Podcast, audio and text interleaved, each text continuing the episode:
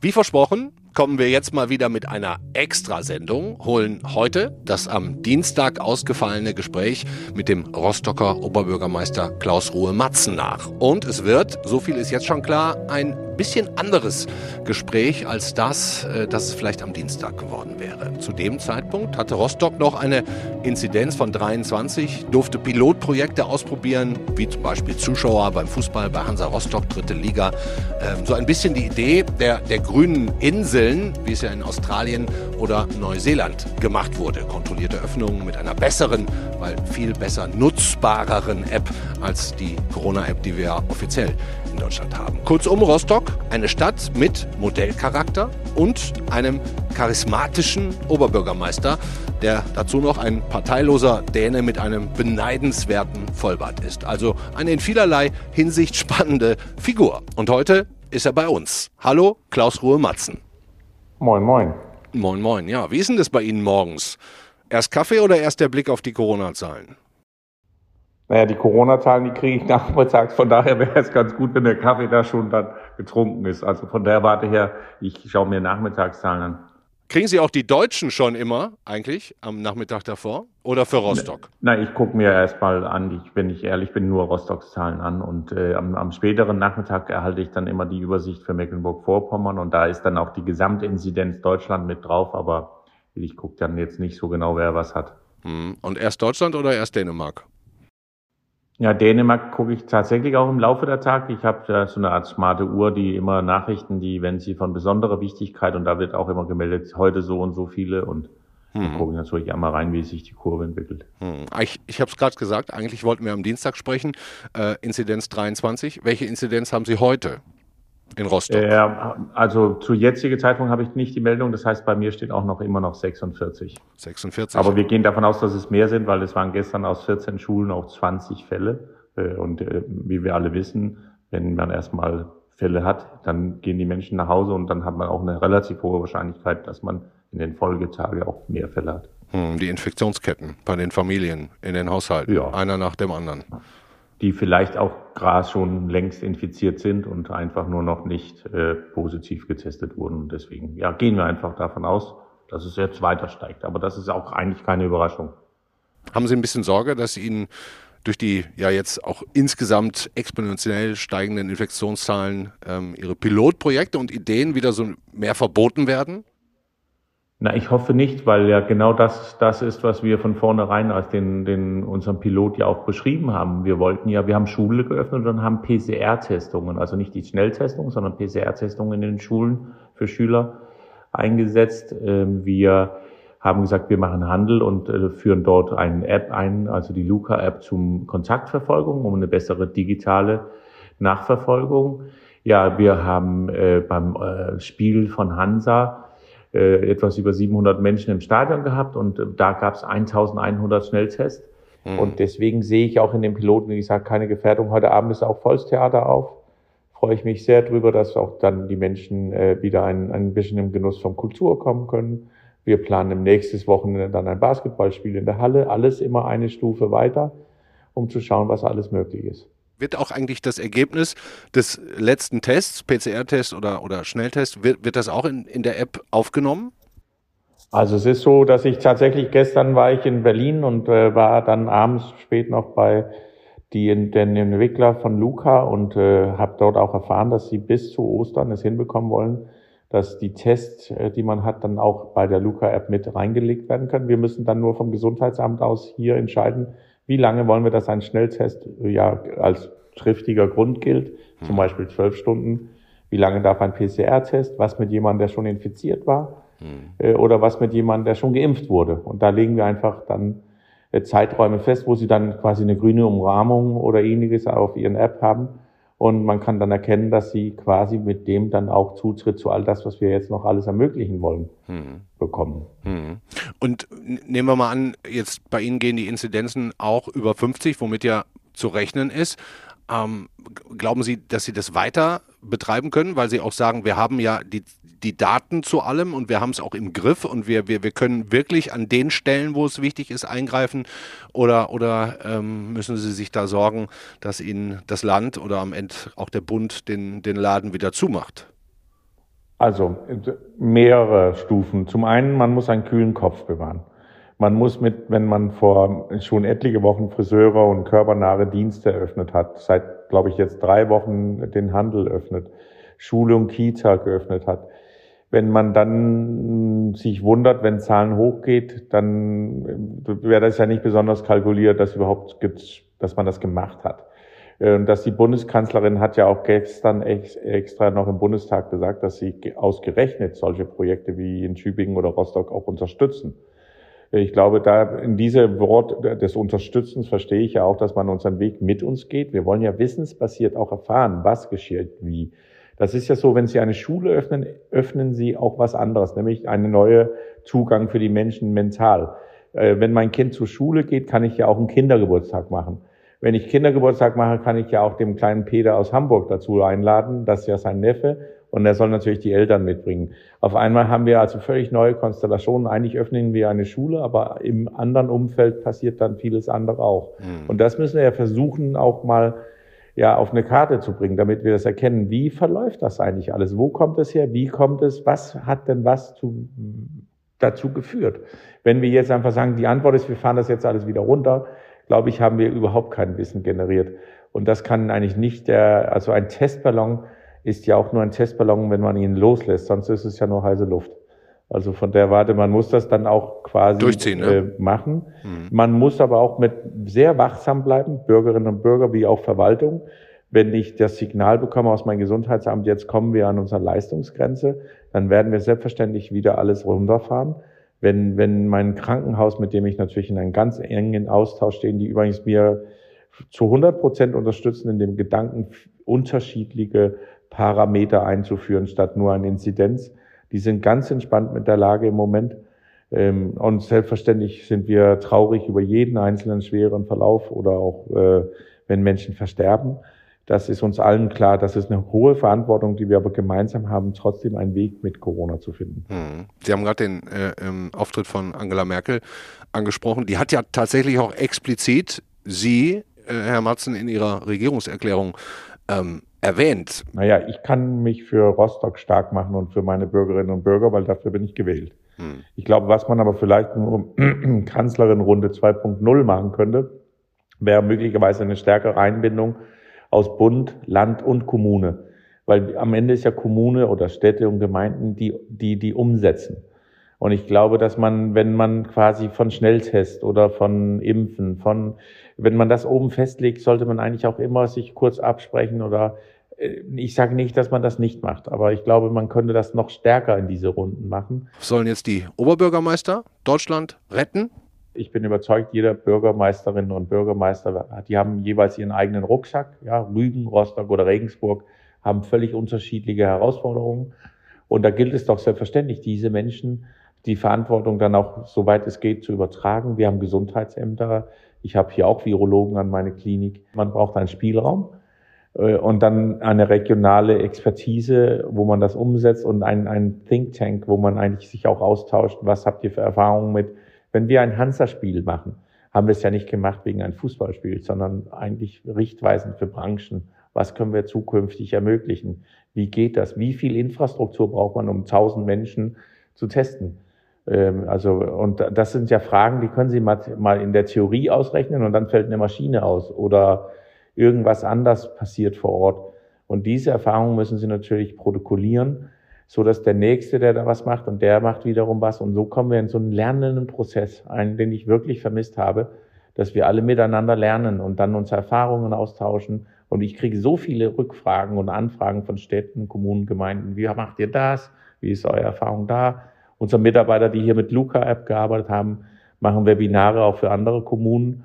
Und ich glaube, das ist doch jetzt die Aufgabe, die wir sitzen hier alle im gleichen Boot. Ja. Und jetzt müssen wir einfach nur in die gleiche Richtung auch paddeln. Das heißt, im Grunde entdecken wir jetzt gerade in Deutschland, dass es die Möglichkeit für Städte, Kommunen, Landkreise, was auch immer gibt, ihr Modell vielleicht auch auf sich zu übertragen. Definitiv. Gestern Abend habe ich auch mit dem regierenden Bürgermeister von Berlin vereinbart, dass wir einen starken Austausch machen. Das ist doch großartig. Also ich meine, im Grunde genommen äh, ist das doch der Gedanke von einem Pilot, äh, dass man, man das, was man an Erfahrung hat, ist, wenn ich einen Fehler in irgendwas falsch mache, muss das ja nicht jemand nochmal machen. Das kann man ja dann einmal ausmelzen und fertig. Ich glaube, das ist dann, dann, also doch, ich glaube, das lernen wir tatsächlich jetzt gerade. Und das ist ja auch die neue Welt letztendlich. Die müsste viel einfacher, vernetzter, äh, stärker miteinander, etwas weniger Gremien äh, und dafür aber diese schnelle Netzwerke, die Kontakte. Und das ist, glaube ich, immer schon gelebt, aber jetzt wird es, glaube ich, noch stärker. Hm. Ich ich, ich glaube, dass jetzt gerade in diesen Zahlen, die wir gerade haben, die werden ja jetzt insgesamt bundesweit auch noch weiter ordentlich hochgehen, dass diese Piloten tatsächlich auch äh, für, für die Menschen, die nicht in Rostock leben, sondern die vielleicht, wie, wie ich hier in Frankfurt, auf, auf sie, auf Rostock gucke, dass sie so eine Art Inseln der Hoffnung auch sind. Ne? Nicht, nur, nicht nur grünen Inseln, sondern Inseln der Hoffnung, wo, wo man vormacht, so kann es gehen. Ja, und wo man ja auch genau erkennt, also die Fußballvereine haben ja auch hier angefragt, was habt ihr denn da gemacht und äh, die Veranstaltungsbranche. Äh, und äh, ja, wenn man eins auf jeden Fall jetzt braucht in diese Krise. Ich würde es mal, ich meine es nicht böse, aber wir haben so viele Menschen da draußen unterwegs, die uns alle Angst einjagen. Ähm, wir müssen auch ein paar mehr Leute haben, die uns Hoffnung einflößen, ähm, weil wir müssen auch hier durchkommen. Und das ist keine schöne Lage, dass ich will das auch nicht schönreden. Und wir haben riesen Respekt vor dem Ganzen. Aber wir müssen auch den Menschen einen Weg aufzeichnen. Also man kann es ganz grob ausdrucken, vor, was weiß ich, fünf Millionen Menschen lebten wir in Höhlen. Da haben ein paar Leute gesagt, wir gehen jetzt da raus und entdecken die Welt und bauen sie auf. Und andere haben gesagt, das ist uns zu gefährlich, wir bleiben lieber drinnen. Nach einer Weile haben die drinnen gesagt, gut, dass wir nicht rausgegangen sind. Die anderen sind nie zurückgekommen. Und, äh, ja, und jetzt muss man sich einfach nur überlegen, ob wir nicht dieses Risiko gehen wollen, aus der Höhle rauszukommen und die Welt zu entdecken und sie für uns aufzubauen. Ähm, also von der Warte her, glaube ich, ist es ganz wichtig, dass wir diesen Mut uns alle fassen und denen auch dann einfach Wege aufzeichnen. Und ein Weg kann man immer korrigieren. Haben Sie denn das Gefühl, dass das, was Sie erzählen, zum Beispiel, wenn Sie mit der Manuela Schwesig, Ihrer Landeschefin in Mecklenburg-Vorpommern zusammensitzen, dass das da ankommt und dass die das auch mit, mit, mit Kraft fördern will? Oder ist da auch ein bisschen Angst, aus der Höhle zu gehen? Na, ich sage mal so, dass es, wir haben ein wirklich gutes Format hier, sehr enge Kontakt zwischen Bürgermeister, Landräte und unserer Ministerpräsidentin, auch mit Verbänden und Kämmerer. Äh, äh, die verschiedenen, ähm, auch Gewerkschaften, alle mit in, in so einem großen Kreis. Äh, das funktioniert super, das ist ein guter Austausch. Aber das stellt uns ja auch gerade vor dieses Problem. Dann haben wir auch sehr viele Interessen. Mhm. Da ist ja auch der Tourismusverband, der IHK, die Gewerkschaft, die verschiedenen Städte, Kommunen, Gemeinden. Und dass man stellt ja auch immer wieder fest, wenn, wenn sie dann quasi sehr schnell aus der Höhle laufen wollen, dass sie anderen Menschen damit auch ein Stück weit unter Druck setzen. Ähm, und da muss man natürlich auch immer einen solidarischen, guten Weg miteinander finden. Aber ich finde auch zum solidarischen Runterfahren gehört auch solidarisches Hochfahren. Also das bedeutet auch, dass alle da auch mitmachen müssen. Hm. Sie haben gerade mal das Stichwort Urlaub gegeben, ganz große Diskussion gerade auch. Sie haben eine wunderschöne Ecke, Warnemünde zum Beispiel, ne? ist ja glaube ich ein Stadtteil von Rostock, ja, war, da, war ich schon wunderschön genau. da. Da muss sich keiner schämen, der hierher kommt, das können die ruhig ihre Familie und Freunde erzählen. Aber wir dürfen doch gar nicht, ne? Wir dürfen doch jetzt Nein, nicht. Das stimmt. Aber ich meinte, dass, da wird sich später auch keiner schämen müssen. Also von der Warte her. Aber ich habe dafür wenig Verständnis, ja. Also dass wir das äh, nicht zum Beispiel als Stufenplan wiederum ermöglichen, zu sagen, die Mecklenburg-Vorpommerer können natürlich in ihr Bundesland äh, Urlaub jetzt machen. Ähm, und dann können, also das äh, Absurde ist ja, das darf man nicht, aber man darf nach Mallorca. Und wir kommen immer in ein Riesenproblem, wenn wir den Menschen, wenn wir den Menschen das nicht erklären können, was wir umsetzen. Aber wenn man sagt, das geht nicht, dann geht auch Mallorca nicht. Und so müssen wir eigentlich miteinander umgehen, hm. finde ich in den letzten Interviews, die ich gelesen habe und gesehen habe von Ihnen, war häufig auch das äh, Wort Starre ähm, wurde gebraucht, ne? dass Sie so ein bisschen beklagt haben. Mensch. Also das ist aber diese Bürokratie. Ich erlebe es wirklich jeden Tag. Ich, wir wollen was Konstruktives, Gutes umsetzen und dann sitzen einfach jedes Mal vor einem neuen Haufen, geht nicht, bedenken, ähm, statt die Sachen zu machen. Äh, hier wollen wir auch immer alles 100 Prozent fertig haben. Das geht nicht in einer Pandemie. Da muss man auch mal mit 80 Prozent zufrieden sein. Und dann erstmal umsetzen und besser werden. Sie sind ja auch so eine Art Quereinsteiger, ne? Ich meine, Sie kommen ja quer ja, in die absolut. Politik, waren vorher, glaube ich, lange Zeit Chef der Industrie- und Handelskammer, auch Unternehmer. Sie sind ja auch parteilos, da, ähm, da fragt man sich natürlich jetzt, ähm, äh, was redet der Matzen da? Kennt er halt die Politik nicht? Ist halt so bei uns, dauert alles Jahre, ne? Und jetzt kommen Sie halt und sagen, Aber da hey, kommt immer Leute. mein Lieblingsding im Grunde genommen, nur weil etwas so immer schon war, hat uns nie geschadet oder was sonst immer diese schönen Sprüche gibt das muss man doch dann ändern. Das darf ich doch nicht einfach so stehen lassen. Das ist doch der Moment, also wenn ich hier anfange, mir die Haare auszurupfen, dann muss ich es doch ändern. Weil ich habe früher immer gedacht, dass die ein oder andere Verwaltung meine Firmen nicht mögen, weil es immer so schwer war, irgendwas genehmigt zu bekommen. Jetzt stelle ich fest, ach, das gilt auch so. für den Bürgermeister, also ist das quasi überall. Hm. Und das ist das Schlimme, wenn, wenn man nicht ein Testzelt hinstellen kann und man nicht weiß, wie kriegen wir eigentlich jemanden beauftragt, der dann da drin testet äh, und das alles so kompliziert ist ich sage ja dazu echt wirklich gerne, Sie haben ein Problem, finden eine Lösung, dann haben Sie plötzlich zehn Probleme oder Bedenken, dann suchen Sie zehn Lösungen und haben auf einmal hundert Probleme und Bedenken. Also wenn man, dann kommt man ja sehr schnell zu dem Erkenntnis, komm, es ist besser, wir bleiben beim ersten Problem, dann haben wir wenigstens nur ein Problem. Nur dann kommen wir ja auch nicht nach vorne. Und da muss Deutschland wirklich, also wirklich, da, äh, aus versicherungstechnischen Gründen bleibt diese Treppe, weil sie nicht der DIN-Norm entsprechend gesperrt und darf nicht verändert werden wegen der Denkmalschutz. Oh, jetzt werden viele aufschreien. Halleluja. Jetzt werden aber viele aufschreien, Herr Matz, und sagen, diese DIN-Normen haben in Deutschland ihre Richtigkeit. Selbstverständlich. Und ich begrüße diese auch. Und dann muss man nur einen Weg finden, wie man sie überall auch so einsetzen kann, dass wir trotzdem die Treppe hochlaufen dürfen. Weil die Treppe ist da, damit wir hochlaufen dürfen. Und da muss man einfach mal ein bisschen pragmatisch in der Umsetzung kommen und sagen, wie könnten wir das denn machen? Wir fragen ja nicht mehr, äh, ob wir irgendwas äh, sollten wir nicht, sondern wie wir es umsetzen. Und da müssen wir einfach Wege suchen. Heute ist es ja auch so, es ist ja leichter, was abzulehnen, weil sonst kommt ja jemand um die Ecke und fragt, wer hat das eigentlich genehmigt? Und so darf die Frage doch nicht heißen, sondern wieso wurde das nicht ermöglicht? Und so müssen wir, die, die Welt nach Corona muss wirklich eine bessere Welt sein. Das schulden wir uns alle gemeinsam. Und da müssen wir ran. Und da müssen wir richtig mutig sein. Brauchen wir diese Verordnung? Brauchen wir jenes Gesetz? Kriegt es nicht auch anders? Können wir es nicht standardisieren, damit jeder weiß, wenn ich so mache, darf ich's? Hm, ich höre schon die alten Politiker, die, die Ihnen jetzt vielleicht gerade zuhören, die, die dann sagen, Mensch, der Matzen, der wird sich schon noch die Hörner abstoßen. Der wird schon noch sehen, wie schwierig ja, das ist. Sie werden überrascht sein, wie viel Energie ich habe. Haben Sie eigentlich auch die deutsche Staatsbürgerschaft oder nur die dänische? Ich habe nur die dänische. Ah, können Sie kein, wissen Sie, dass Sie dann kein Bundeskanzler werden können? Ja, ich habe ja auch hier genug Arbeit. Also von der Warte her. Ich schulde den Rostockerinnen und Rostocker auch, dass ich hier meine Arbeit verrichte. Ich bin hier gewählt worden und habe dann auch keine Eile. Wir haben, wir, wir haben ja einen Antrag gestellt auf einen Smile City Rostock. Das ist ganz interessant, weil es ist eigentlich eine smarte Stadt. Nur Menschen haben Angst vor Smart, weil der Digitalisierung... Der Begriff funktioniert nicht, ne. Mhm. Nee, und dann ist Smile City Rostock viel schöner. Wer möchte denn nicht Smile City Bewohner sein? Mhm. Also das ist unter dem Label gemeinsam glücklich leben. Da wollen wir Smartes miteinander verbinden, aber auch eine schöne Sitzbank. So ein bisschen ein Hügge, ne? Ist das nicht dänisch? Ja, Hügge, natürlich, ja. Mhm. Und wie gesagt, ich habe die große Hoffnung, dass die Bürgerinnen und Bürger da drin auch sich selber wiedersehen und sagen, ja, ich möchte auch ein glücklicher Bürger sein.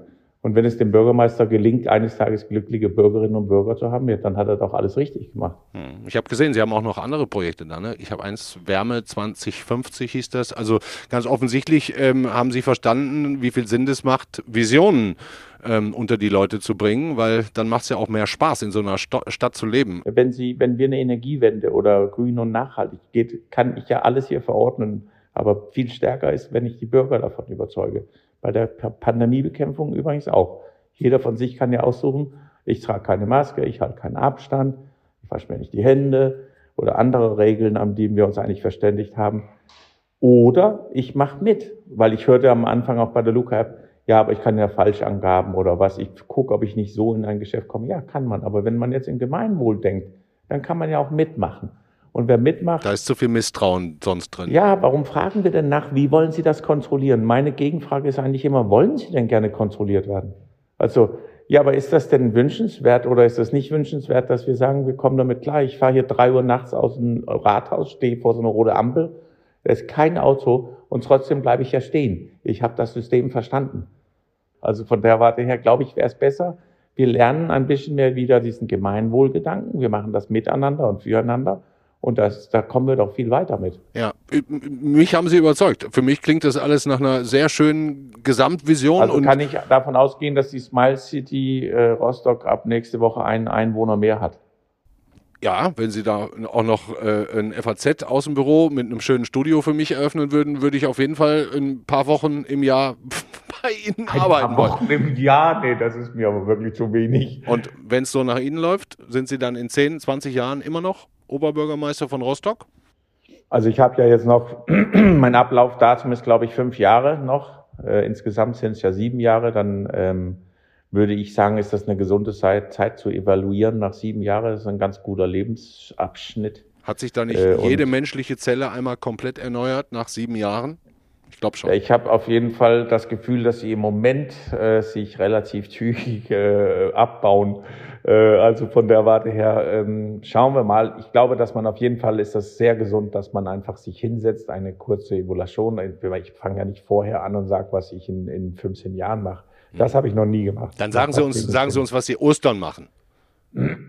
Ostern, ja. Verhalte ich mich natürlich komplett vernünftig und sitze auf dem Sofa und gucke die Decke an. Nein, ich werde Ostern an den wunderschönen Strand von Warnemünde spazieren gehen. Ich werde auch mit Sicherheit durch den Wald und ich werde mit meinem Rennrad eine Runde drehen. Ich werde viel Zeit mit meiner Familie verbringen und mich riesig darüber freuen. Und ich hoffe, dass ich sehr erfreute Rostocker Gesichter sehe, weil wir bestes Wetter haben und dass der ein oder andere sich einen Kaffee irgendwo gönnt und dass es uns bis dahin auch gelingt, dass die Außengastronomie auf ist. Hm. All das wünsche ich Ihnen und bin gespannt, was wir in den nächsten Wochen und Monaten aus Rostock von Ihnen auch alles hören werden. Ich hoffe, Sie bleiben unsere Insel der Hoffnung. Ja, gerne doch. Ich hoffe, aus dem Insel wird Festland. Das wäre gut. Alles Gute, vielen Dank für das Gespräch. Bis bald. Bis bald.